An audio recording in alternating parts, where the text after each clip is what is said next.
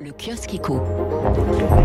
Les grands titres de la presse économique ce lundi matin dans les échos, ces chiffres vertigineux. Dette des États, la bombe à retardement. La dette publique mondiale multipliée par 4 en 25 ans selon la société de gestion Janus Anderson.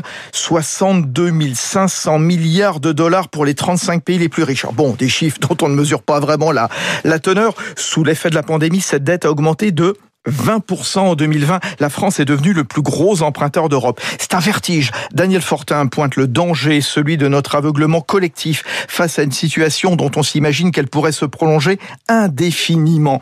Rien ne dit que les taux resteront éternellement bas, dit-il. La reprise de l'activité dopée par les plans massifs porte en elle le germe inflationniste qui pourrait faire déraper ces mêmes taux. On y reviendra avec François Vidal des Échos à 7h10.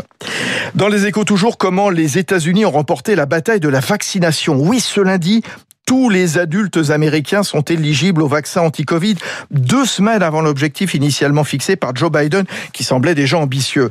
Un quart de la population est déjà entièrement vaccinée, dont 63% des plus de 65 ans.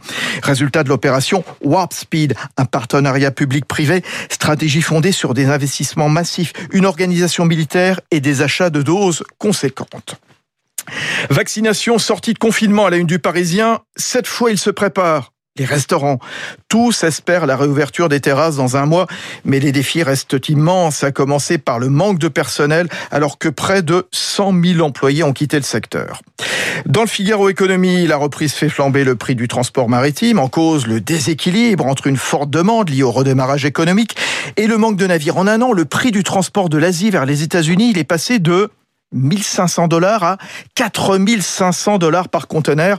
Les porte-conteneurs qui accumulent les retards spécialement depuis le blocage du canal de Suez. Automobiles, textiles et agroalimentaires sont les secteurs les plus touchés. Gros plan d'ailleurs sur le transport maritime à 6h45 dans le Focus Eco.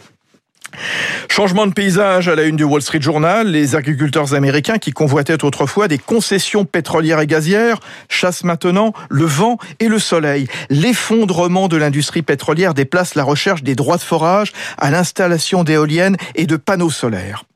Dans l'opinion, Éric Le Boucher revient sur ce terrible épisode de gel. Quand on voit en 2021 exploitants et vignerons brûler des fagots contre le gel, on est frappé par l'archaïsme des méthodes, explique-t-il. Le retard français d'adaptation au réchauffement climatique et surtout à l'invention de l'agriculture productive, mais durable est effrayant. L'avenir de l'agriculture est dans la tech, génétique et numérique, explique Eric Le Boucher, l'éditorialiste qui cite d'ailleurs Bill Gates, devenu le premier propriétaire terrien des États-Unis avec 100 000 hectares achetés. Le fondateur de Microsoft réfléchit d'ailleurs à un modèle agricole qu'il pourra exporter en Afrique.